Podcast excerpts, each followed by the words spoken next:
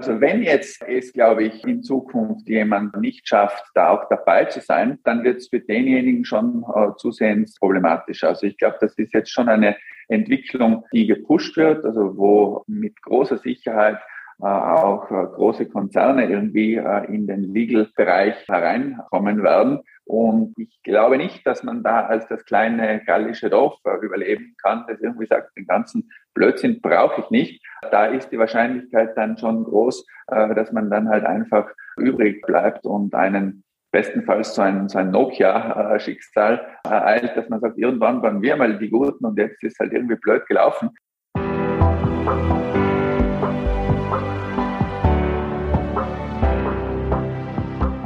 Willkommen bei Breakfast Briefings, dem Management-Podcast von Business Circle.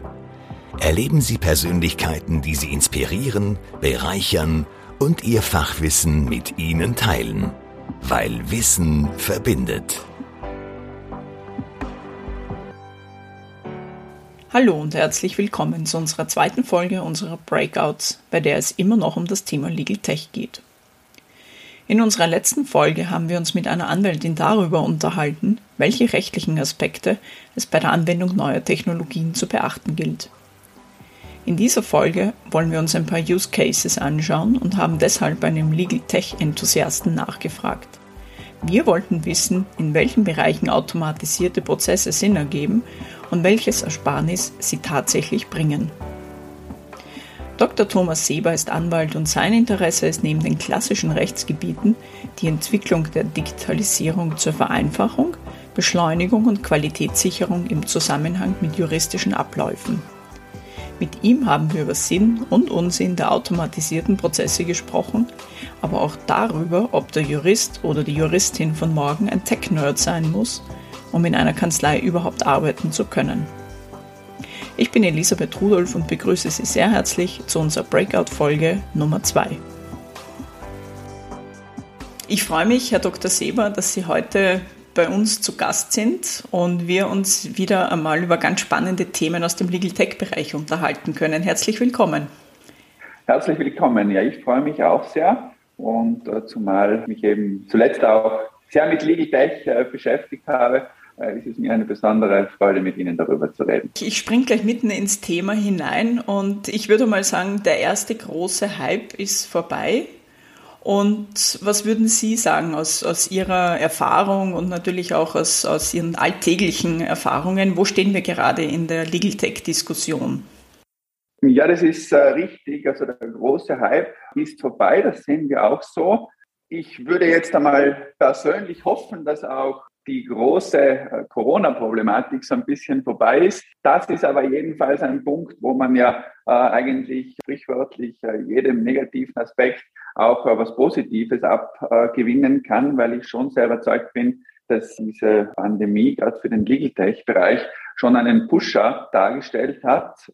Man war schlicht und einfach mit der Notwendigkeit äh, in Wahrheit konfrontiert, da jetzt etwas tun zu müssen. Und deswegen äh, glaube ich schon, dass wir aktuell, was Legal Tech äh, betrifft, ziemlich gut da stehen. Also wenn ich jetzt aus dem Bereich berichten darf, wo wir selber Erfahrungen gemacht haben, da kann ich sagen, dass es noch vor kurzem, also direkt vor der Pandemie, auch für wesentliche Vertreter der Anwaltskammer undenkbar war, dass man mit äh, digital signierten Dokumenten in öffentliche Bücher äh, kommen würde und sich da jetzt ein bisschen überlegt, wo wir da jetzt stehen und wo das natürlich im Gesellschaftsrecht möglich ist, wo das mittlerweile im Real Estate-Bereich möglich ist, dann kann ich da eigentlich mit Freude berichten, dass wir da jetzt in einer Situation tatsächlich sind, wo zwar nicht augenblicklich Verweile ist, aber wo ich einen positiven Trend wahrnehme, der mir persönlich sehr gefällt. Und wenn ich darf, würde ich da auch noch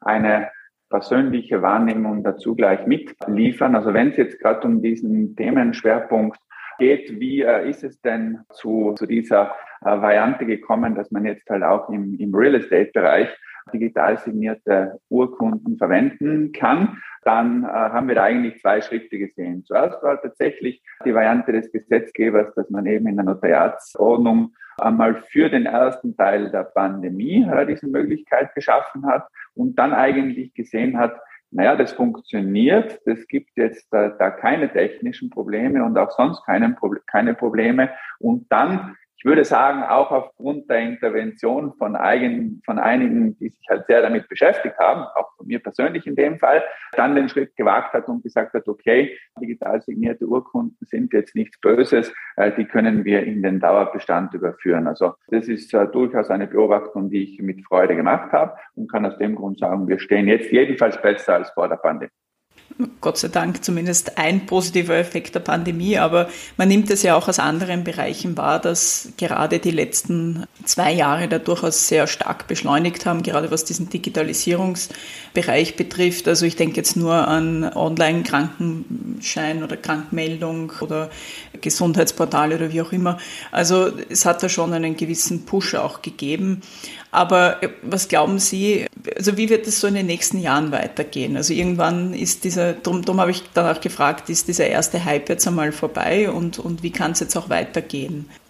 Meine persönliche Meinung ist, jetzt haben wir eigentlich den ersten Durchbruch einmal geschafft. Also es ist der ganz große Widerstand gebrochen. Äh, wie gesagt, äh, die, die meisten haben äh, gesehen, dass jetzt eine digital signierte Urkunde in der Urkundensammlung im Grundbuch nichts Böses ist.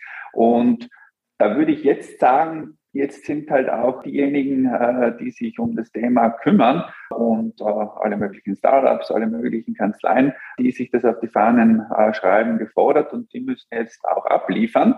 Man kann sich jetzt nicht mehr hinter dem Punkt verstecken, man darf das ja alles nicht und es werden einem tausend Hürden aufgestellt, sondern jetzt geht es halt darum, im Doing zu zeigen, das, was da unter dieser Fahne Tech verkauft wird, das hilft im Alltag. Da glaube ich, gibt es schon noch äh, Aufholbedarf und das ist eigentlich für mich ein ganz wesentlicher Punkt, dass wir alle gemeinsam, die wir diesen Bereich bearbeiten, jetzt so ein bisschen in die äh, Breite gehen müssen und unseren Kollegen zeigen müssen, das ist jetzt nicht nur eine Spinnerei von ein paar Nerds, die irgendwie die Welt noch komplizierter machen wollen, sondern das Gegenteil, äh, dass man eben sagt, naja, schaut mal, also erstens einmal wollen wir euch nicht euren Job wegnehmen. Das glaube ich ist einmal ganz, ganz wesentlich. Und uh, zweitens wollen wir es halt für alle angenehmer machen, weil es kann ja nicht Sinn der Übung sein, dass ein Jurist nach dem Studium und nach von mir aus noch langer Konzipientenzeit und nach einer Anwaltsprüfung irgendwo uh, in ein Musterformular uh, Geburtsdaten einfüllt. Das kann ja nicht das kann ja nicht der Sinn der Übung sein. Und da, glaube ich, können wir wachsen im Legal Tech-Bereich, wenn man das eben schafft und eben es, es, es schafft, dass man den Leuten äh, das Leben äh, einfacher macht. Das, glaube ich, ist, ist der ganz wesentliche nächste Schritt, weil das 36. neue Tool, äh, das entwickelt wird, das ist sicher auch sinnvoll, aber das bringt jetzt, glaube ich, in der aktuellen Situation jetzt nicht den Schritt, wo man sagt, wow, an dem Punkt, 24. Februar hat sich alles geändert, sondern es ändert sich dann normal wirklich viel, wenn man, wenn man äh, es schafft, die Community abzuholen. Also ich fasse zusammen, gekommen, um zu bleiben. Könnte man das so, könnte man das so sagen? Davon bin ich eigentlich ganz, ganz überzeugt und würde ich da schon auch andocken und äh, ausführen. Also wenn jetzt es, glaube ich, in Zukunft jemand nicht schafft, da auch dabei zu sein, dann wird es für denjenigen schon äh, zusehends problematisch. Also ich glaube, das ist jetzt schon eine Entwicklung, die gepusht wird, also wo mit großer Sicherheit auch äh, große Konzerne irgendwie äh, in den Legal-Bereich hereinkommen werden. Und ich glaube nicht, dass man da als das kleine gallische Dorf überleben kann, das irgendwie sagt, den ganzen Blödsinn brauche ich nicht. Da ist die Wahrscheinlichkeit dann schon groß, dass man dann halt einfach übrig bleibt und einen bestenfalls so ein, so ein Nokia-Schicksal ereilt, dass man sagt, irgendwann waren wir mal die Guten und jetzt ist halt irgendwie blöd gelaufen. Also ich glaube, das ist schon eine Entwicklung, da muss man schon dabei sein. Und besonders spannend ist ja natürlich für eine eigentlich kleine Einheit, weil da natürlich die Frage ist, was tue ich denn wirklich, was bringt mir weiter, wo kann ich Ressourcen sinnvoll einsetzen. Also das werden jetzt so ein bisschen die, die Challenges sein, wo man, glaube ich, aber nicht für sich beschließen kann, ich bin da nicht dabei. Das, das geht sich nicht aus, aus meiner Sicht.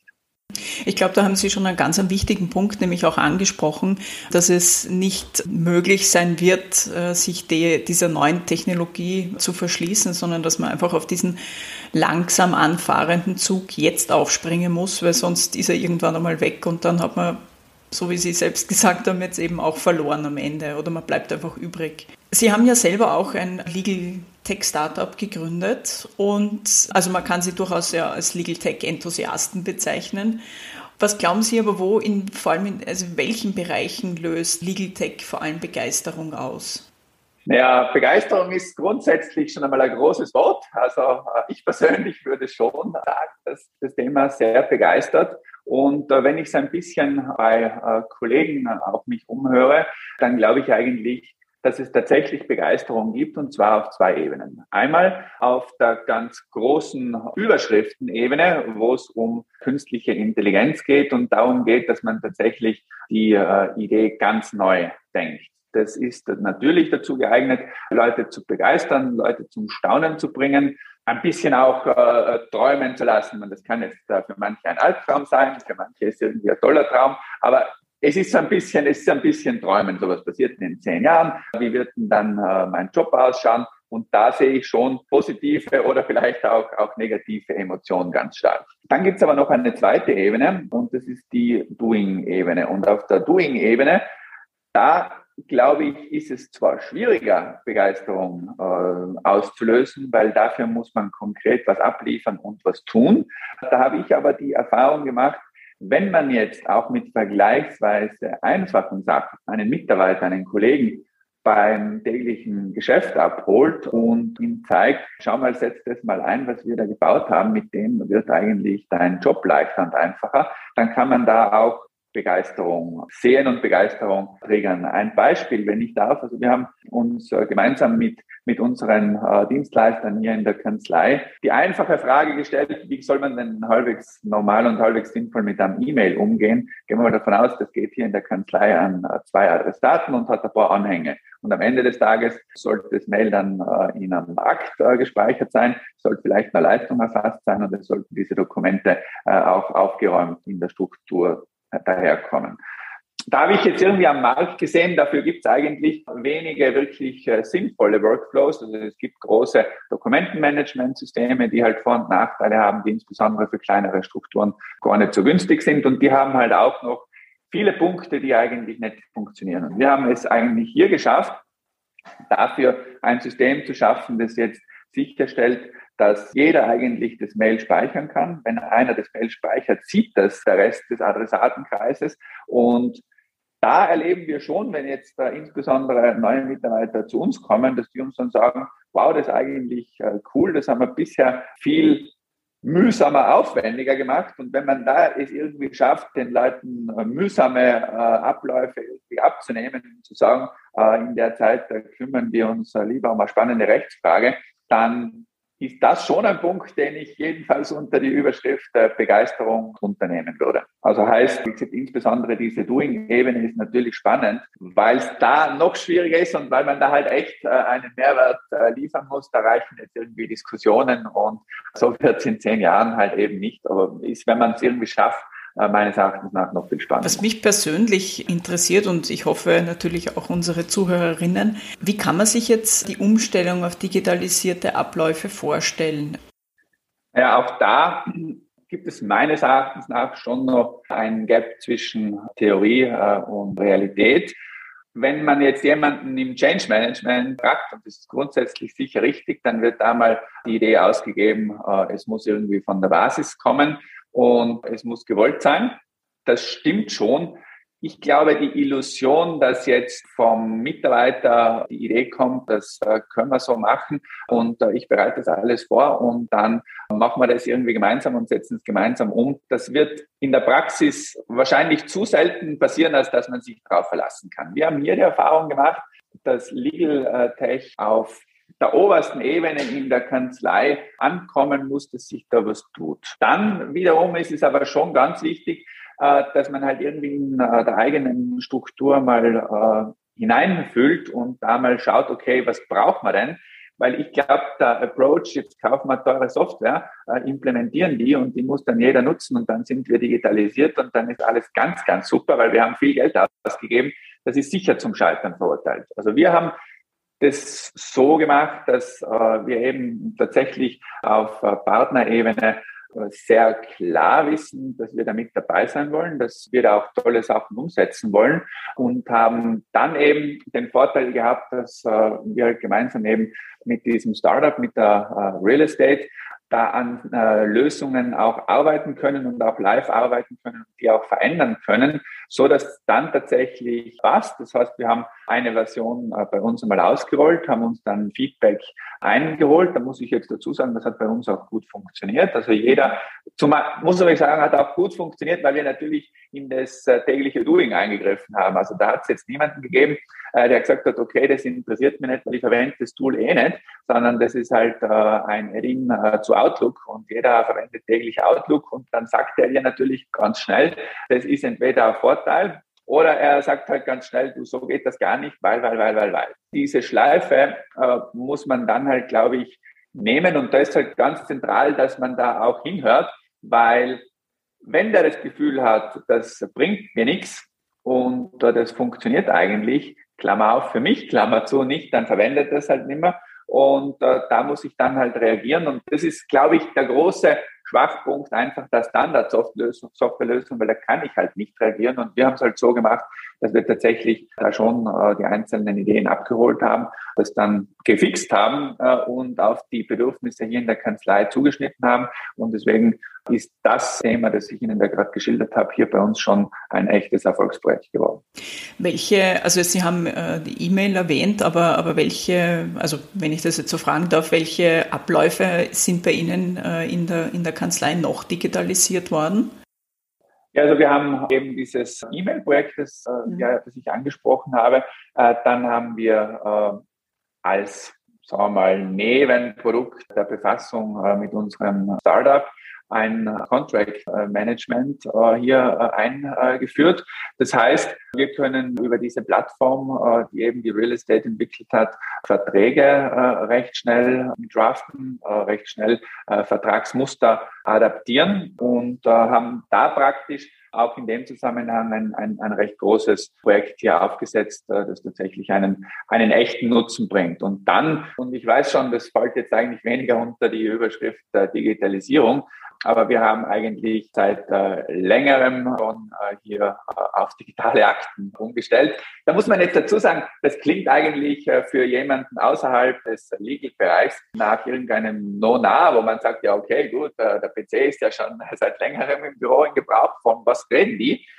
In der Kanzleistruktur ist es halt schon noch so, dass das am Anfang schon auch einen Widerstand bewirkt und dass halt die Leute sagen, ja, aber man kann doch nicht und überhaupt. Und da muss ich schon dazu sagen, das war äh, eigentlich auch ein Projekt, das sehr, sehr gut funktioniert und das auch von allen mittlerweile mitgetragen wird. Dann was bei uns auch noch ein sehr großes Thema ist, ist äh, das Thema Datensicherheit. Da tun wir viel, da nehmen wir vor allem auch die Mitarbeiter ganz aktiv hinein, weil ich glaube, auch da ist es so, also man kann natürlich schon äh, eine Firewall-Lösung installieren. Wenn aber äh, damit Sticks irgendwie herum äh, jongliert wird äh, oder noch viel besser der Laptop irgendwo offen äh, herumstehen äh, gelassen wird, dann bringt das alles nichts. Das heißt, es ist ganz viel halt auch äh, ein Thema, das ich dadurch in den Griff bekomme, dass ich halt äh, meine Struktur kenne und dass ich da in der Struktur auch durchgehend das umsetze. Wir haben hier bei uns dann nur als zusätzliches Thema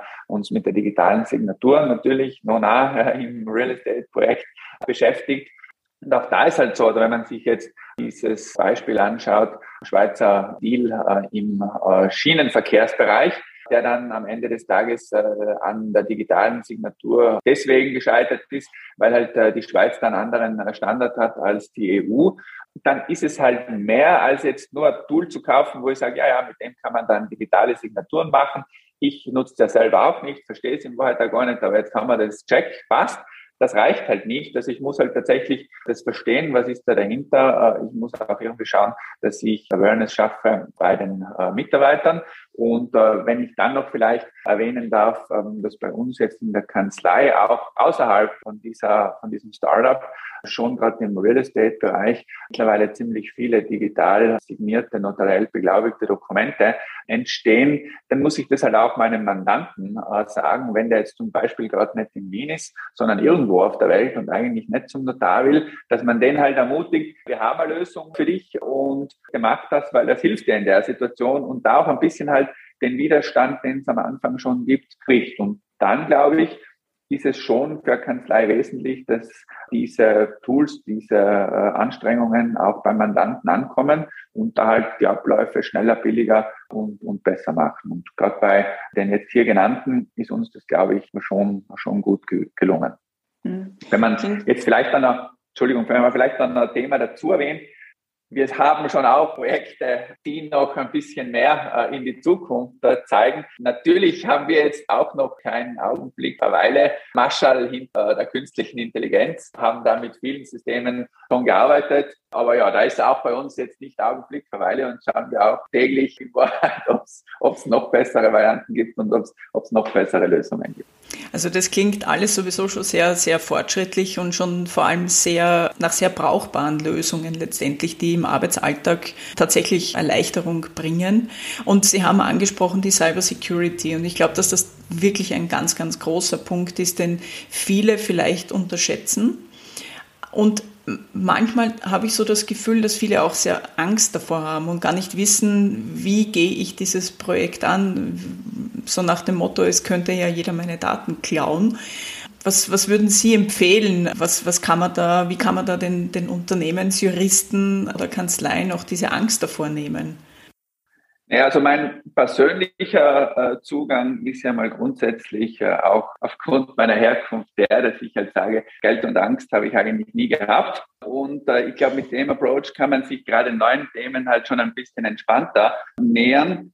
Nichtsdestoweniger ist natürlich Datensicherheit gerade für Anwaltskanzleien ganz, ganz zentral. Und da ist für mich auch der Punkt, erreicht, wo man halt keine Experimente machen kann. Also man kann zwar schon im äh, Legal Tech Bereich so ein paar Sachen probieren, einmal schauen, welches Tool kann uns denn helfen, welches nicht. Und da macht man natürlich auch leere Kilometer, wo sich, wie gesagt, das Experimentieren aber aufhört, äh, ist die Datensicherheit. Und da ist es für mich ganz zentral, dass man zuerst einmal äh, Systeme hat, die jetzt im ganz normalen Betrieb sicher sind. Also sonst hat man, kann man in Wahrheit ja sowieso darauf nichts aufbauen. Und wenn man dann gerade wenn gerade im, im, im Contract äh, Management, wenn man da irgendwie Sachen von extern äh, in die Kanzlei implementiert, dann muss man da natürlich sehr äh, aufpassen, dass man sich da keine Gefahrenquellen eintritt und einhandelt. Und da muss ich jetzt dazu sagen, da haben wir eigentlich gerade mit unseren äh, externen Beratern, was IT und Datensicherheit betrifft, sehr offen geredet, haben Wahrheit da in der letzten Zeit viel Zeit und Geld investiert, um äh, da Stand der Technik zu erreichen. Also ich glaube, das ist schon äh, jede Kanzlei äh, ihren Mandanten und ihren Mandanten schuldig, dass man äh, Stand der Technik erreicht. Das ist jetzt gar nicht so leicht. Und da, da gibt's halt irgendwie keinen, äh, keinen Kompromiss. Und da bin ich auch ehrlich, da geht's wie gesagt, auch nicht ohne äh, Geld auszugeben. Und äh, wenn man das System dann einmal hat, dann muss man halt irgendwie schauen, dass man es nicht durch vermeintlich coole äh, Applikationen zerschießt. Und das ist meines Erachtens nach der ganz wesentliche Spagat, den ich schaffen muss, kann den Zugang fahren aufgrund von unseren Sicherheitsvorgaben, geht hier gar nichts. Und dann gibt es die Variante, ja, ja, machen wir halt einmal, da wird schon nichts passieren. Beide sind falsch. Und ich glaube, äh, eine neue Applikation kann halt tatsächlich nur umgesetzt werden, wenn sie usability-sichtmäßig funktionieren kann und wenn sie sicher ist. Und aus der User-Sicht funktioniert ein Tool nur, wenn ich nicht äh, nach jedem zweiten Schritt irgendwie äh, meinen Benutzernamen und mein Kennwort eingibt. Das passiert halt einfach nicht mehr. Gerade die Leute, die äh, irgendwie ein iPhone gewohnt, sein, gewohnt sind, wissen halt, das muss entspannt funktionieren. Und ohne jetzt irgendwie Werbung zu machen, ist mein Ansatz halt der, wenn ich jetzt in einen VW Golf einsteige, dann kann ich halt einfach einmal sofort losfahren, ohne irgendwas äh, noch lesen zu müssen oder studieren zu müssen. Und so muss eigentlich bei ID auch sein. Wenn ich jetzt mit äh, diesem Tool die komplexesten Sachen machen will, dann kann es schon sein, dass da ein paar mehr Buttons gibt und dass man das ein bisschen genauer anschauen muss. Aber ich muss einfach einmal loslegen können und ich muss einfach einmal die ersten Meter mit dem Tool machen können, ohne dass es grob mühsam ist. Wenn die ersten Meter schon grob mühsam sind, wird das einfach nicht mehr funktionieren. Und das ist eigentlich die ganz spannende, der ganz spannende Spagat, den ich schaffen muss, äh, sicher zu sein und trotzdem halt, ja, halbwegs anwenderfreundlich. Ich glaube, das ist ein ganz wichtiger Punkt und das bringt mich eigentlich auch immer zu der Frage, ähm, natürlich haben wir in den vergangenen zwei Jahren vor allem äh, einen sehr, sehr großen äh, Schritt nach vorne gemacht in puncto Digitalisierung. Sie selbst sind ja auch Vortragender an Universitäten und sind im direkten Austausch und Kontakt somit mit den Studenten und den, letztendlich den Juristen und Arbeitskräften von morgen. Glauben Sie, fällt das dieser Generation jetzt auch leichter? Ist eine größere Bereitschaft, weil im Studium selber lernt man es ja eigentlich nicht damit umzugehen? Äh, ja, ich glaube schon, dass, dass das deswegen leichter fällt, weil man halt mehr damit konfrontiert ist. Also ich glaube, äh, den Ansatz, dass man einer Argumentation erliegt, die in Wahrheit darauf aufbaut, das haben wir jetzt 50 äh, Jahre so gemacht und es hat immer gut funktioniert und deswegen, warum sollen wir es ändern? Die habe ich natürlich nicht, wenn ich gerade losstarte. Und das hilft schon auch in meinen Diskussionen, weil das ist halt irgendwie das Mühsamste. Also wenn ich jemanden abholen muss und der mir sagt, ja, aber ich habe das 50 Jahre gemacht und ich habe erstens damit gut verdient und zweitens nie ein Problem gehabt, also was willst du von mir? Dann ist das natürlich äh, schon ein schwieriger, ein schwieriger Zugang, wenn ich jemanden abholen will. Und wenn jemand jetzt irgendwie sagt, ja, eigentlich bin ich, bin ich froh, weil man irgendwie was, was Neues diskutieren kann und wie können wir es denn besser machen und vor allem, wie kann denn ich der sein, der an diesem neu beteiligt ist, dann ist es schon einmal vom Zugang her einfach ein anderer, ein anderer Grundansatz. Deswegen äh, glaube ich schon, dass das spannend ist. Also wir haben gerade aktuell ja die Veranstaltung unter deren Rahmen ja auch unser heutiges Gespräch ist hier bei uns so ein bisschen äh, promoted und haben da gerade von unserem jungen Studententeam erfreulicherweise sehr viel äh, positive Resonanz bekommen. Das heißt, ich glaube, äh, gerade bei unseren jungen Juristen gibt da sehr viel Begeisterung für das Thema. Da gibt es, glaube ich, schon die Idee, okay, das ist eigentlich ein Bereich, da kann ich von dabei sein. Da ist es nicht so, dass mir jemand sagt, der 30 Jahre oder 50 Jahre im Markt ist oder wie lange immer, äh, dass er schon nur mal deswegen das Maß der Dinge ist. Ja, ich glaube schon, dass da es für gerade Junge eine große Chance ist. Also ich kann da loslaufen und wenn ich da loslaufe, dann ist die Wahrscheinlichkeit, dass ich da vorne dabei bin, gerade jetzt sehr, sehr hoch. Und ich glaube schon, dass das angekommen ist, auch bei unseren jungen Kollegen und Kolleginnen. Und bin da sehr zuversichtlich, dass, dass wir da gute Inputs kriegen und freue mich über jeden äh, Jungen, der da mit viel Begeisterung dabei ist. Sehr gut. Also ich glaube, Sie haben ja unsere Veranstaltung jetzt eben auch angesprochen, die Vienna Legal Tech Ende April in Wien. Da werden genau solche Themen natürlich auch ganz stark diskutiert. Also weniger jetzt natürlich den Ausbildungsbereich, aber eben die Anwendbarkeit und die, die letztendlich die Nutzbarkeit äh, von Legal Tech Tools. Also da gibt es durchaus auch Projekte, ähm, die vorgestellt werden, die halt zum zum Scheitern verurteilt waren. Aber ich finde, das ist auch wirklich legitim, darüber zu sprechen und zu sagen, okay, so funktioniert es nicht. Es könnte auch so ein bisschen eine Warnung an die anderen sein. Aber ich finde es schon gut, wenn hier so ein bisschen ein Umdenken auch stattfindet und gerade dieser, verzeihen Sie jetzt diesen Ausdruck, aber dieser leicht angestaubt wirkende juristische Bereich vielleicht da jetzt ein bisschen frischer und moderner wird durch die Anwendbarkeit von, von äh, Digitalisierungstools, Legal Tech Tools, wie auch immer man es jetzt nennen mag. Ich bin dann ganz bei Ihnen, aber sehe das ganz genauso, also dass man diesen leicht verstaubten Nimbus loswerden äh, muss, weil ich ganz davon überzeugt bin, äh, dass wir es nur so schaffen, spannende, spannende junge äh, Kollegen für unseren äh, Bereich zu begeistern und das ist dringend notwendig. Und deswegen äh, bin ich ganz, ganz überzeugt, dass wir es schon einmal deswegen tun müssen und schon einmal deswegen damit dabei sein müssen. Und gerade Veranstaltungen wie die Vienna Legal Tech ist da ein Baustein, den wir gemeinsam nutzen sollten, weil es ist halt auch so, das muss man ja glaube ich auch noch dazu sagen, wenn man das jetzt gerade aus einer Anwaltskanzlei Sicht sieht, dann sind die Bereiche rundherum schon auch spannend, sagen wir es einmal vorsichtig, wenn man jetzt äh, irgendwo Legal Tech Startups sieht, wenn man Fintech sieht, die bieten natürlich auch eine spannende Umgebung an und da glaube ich, ist es auch unsere Aufgabe, weiterhin auch den Anwaltsjob irgendwie spannend zu halten. Da bin ich persönlich auch ganz überzeugt, dass das ein spannender Job ist. Also hier gibt es fast keinen Tag, der äh, wie äh, der andere ist. Und äh, wenn man da ein bisschen dafür lebt und äh, auch ein bisschen ähm, ein Feuer dafür hat, dann ist es wirklich lässig. Und äh, um diese Lässigkeit weiter zu transportieren, glaube ich, äh, muss man bei so etwas Neuem, Coolen auch dabei sein. Aber nur ganz abgesehen davon, bei mir ist auch kein Tag wie jeder andere. Also das ist so ein bisschen auch das Salz in der Suppe des Berufsalltages, finde ich. Und ich glaube auch, egal in welchem Bereich, das macht es einfach spannend, weil wenn man jeden Tag das Gleiche machen würde, ich weiß nicht, ob man dann noch mit so viel Begeisterung dabei ist, aber ja, das ist absolut richtig. Also ich, ich sehe das, ich sehe das ganz genauso. Und ich glaube, die Zeit, die man im Job ist, das ist schon, auch wenn man 9 to 5 macht, zu lange äh, um da etwas zu tun, äh, was einem gar nicht taugt. Also das, glaube ich, ist schon ein, ein ganz wesentlicher Ansatz und ganz wesentlicher Zugang. Und wie gesagt, da ist halt natürlich ein positiver, äh, ein positiver Punkt, wenn man sagt, diese Sparte verschließt sich jetzt etwas Neuem nicht und versucht diesen Staub, den Sie da äh, erwähnt haben, so ein bisschen abzuschütteln. Das, glaube ich, ist, ist, ist schon gut und, und hilft uns jedenfalls. Na, hoffentlich bekomme ich jetzt keine bösen Anrufe von diversen Ihrer Anwaltskolleginnen. Das war natürlich nicht böse gemeint, aber es war einfach nur so ein Bild, das ich da zeichnen wollte.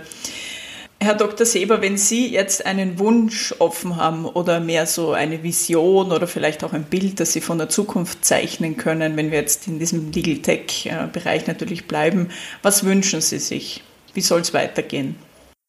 Naja, also ich würde mir jedenfalls wünschen, dass die aktuelle Euphorie auch noch so ein bisschen beibehalten wird, dass wir auf der Welle noch weiter uns bewegen können und dass wir es jetzt dann äh, schaffen, auch so ein bisschen zu bereinigen, dass wir uns wirklich bei jedem einzelnen Tool äh, überlegen, brauchen wir das und soll man das jetzt in äh, unsere Kanzleistrukturen einbauen. Und dann ist meine persönliche Vision schon die, dass unser äh, Umfeld, also insbesondere Kanzleien, aber auch alles, was damit zu tun hat, noch moderner wird, dass man effizienter arbeiten kann, noch schneller sein kann und am Ende des Tages der Mehrwert, der meines Erachtens nach in diesem Digital steht, gehoben wird und beim äh, am Ende des Tages Endkunden, äh, also beim Klienten ankommt. Also das ist meines, Erachtens nach äh, jetzt die Challenge, äh, die wir haben. Und auch so ein bisschen mein Wunsch, dass man, dass man das umsetzen kann und dass man da gemeinsam als äh, Kanzlei und äh, als gesamter Legal Tech Bereich abliefern kann, weil ich schon so äh, ticke, dass am Ende des Tages, gerade wenn jetzt so eine Euphorie so ein bisschen abflacht, das halt in Wahrheit der Gradmeister ist und da muss man halt schauen, ist jetzt mit dieser äh, Idee etwas besser geworden oder nicht. Und wie gesagt, besser kann halt heißen, effizienter kann heißen, dass man Fehler vermeidet, kann heißen, dass man sagen wir mal, relativ stumpfsinnige Abläufe an die Maschine äh, auslagert. Kann aber auch heißen, dass man äh, bei anderen Themen sieht, da ist es jetzt nicht sinnvoll, die Maschine einzusetzen, weil ich ganz überzeugt bin, dass es Bereiche gibt, wo der Mensch halt einfach viel, viel besser ist als die Maschine. Also da, ja, also so ein bisschen die Euphorie mitnehmen, aber dieses, äh, oh, jetzt muss ich auch noch ein Legal Tech Projekt machen und eigentlich egal welches, das so ein bisschen abzuschütteln und tatsächlich schauen, was kommt denn da raus und was, was, was ist denn der Mehrwert? Das wäre so mein, mein Ziel. Wunderbar. Ich glaube, das klingt gar nicht so unrealistisch eigentlich. Und die Euphorie mitnehmen werden wir auch zur Vienna Legal Tech und bei der werden Sie ja ähm, auch über Best Practice Beispiele sprechen, wenn ich es richtig im Kopf habe. Und da wird es ja auch sehr stark um die, genau, um die Implementierung von Legal Tech Tools äh, in der Kanzlei gehen. Also da sind wir schon gespannt. Und Nein, ich frage Sie nichts dazu, weil ich denke, wir wollen das noch nicht vorwegnehmen, was Sie dann berichten werden. Das soll eine Überraschung werden. Richtig, also da gilt natürlich stay tuned und äh, ich freue mich, wenn wir dann bei der Konferenz dazu spannend diskutieren äh, können. Und es gibt jetzt, da haben Sie ganz recht, keinen Spoiler. Sehr gut, sehr wunderbar. Also ein, ein, ein, ein, sogenannter Cliffhanger, wunderbar. Das ist auch einmal ein schönes, schönes Ende, ein offenes, ein offenes Ende. Ende. Aber also ich bin sehr überzeugt, dass äh, es da spannende Ansätze geben wird und wie gesagt, bin da für Diskussionen äh, offen. Und äh, zumal Sie auch schon zumindest mit einer halben Provokation begonnen haben, äh, und irgendwie gesagt haben, äh, dass, äh, also zu Recht gesagt haben, dass der Bereich noch ein bisschen mehr Pam-Pam in eine Zukunftsrichtung vertragen könnte, bin ich da sehr überzeugt, dass es auch beim Event gerade zu dem Thema spannende Diskussionen geben wird und stelle mich diesen gerne. Super. Wunderbar. Ich danke Ihnen sehr herzlich für, das, für dieses äh, erfrischende Interview. Und ja, ich freue mich auf Ihren Beitrag oder wir freuen uns auf Ihren Beitrag bei der Vienna Legal Tech und herzlichen Dank für das Gespräch. Ja, auch von meiner Seite ganz, ganz herzlichen Dank äh, und äh, bis in Bälde. Dankeschön. Sie wollen mehr über Legal Tech erfahren? Dann besuchen Sie doch gerne unsere Veranstaltung zu diesem Thema. Die Vienna Legal Tech 22 findet am 26. und 27. April in Wien statt und ist der Hotspot für Österreichs führende Legal Tech-Enthusiasten. Nähere Informationen dazu finden Sie wie immer auf unserer Website unter businesscircle.at.